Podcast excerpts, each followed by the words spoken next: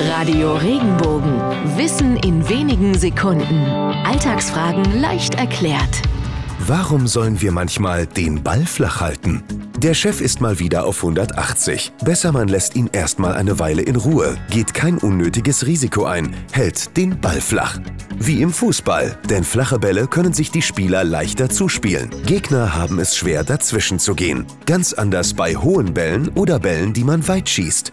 Diese sind schwerer zu kontrollieren und es ist auch nicht immer sicher, dass sie beim gewünschten Spieler ankommen. Hält man also im Alltag den Ball flach, geht man die Sache kontrolliert an und nimmt kein unnötiges Risiko auf sich.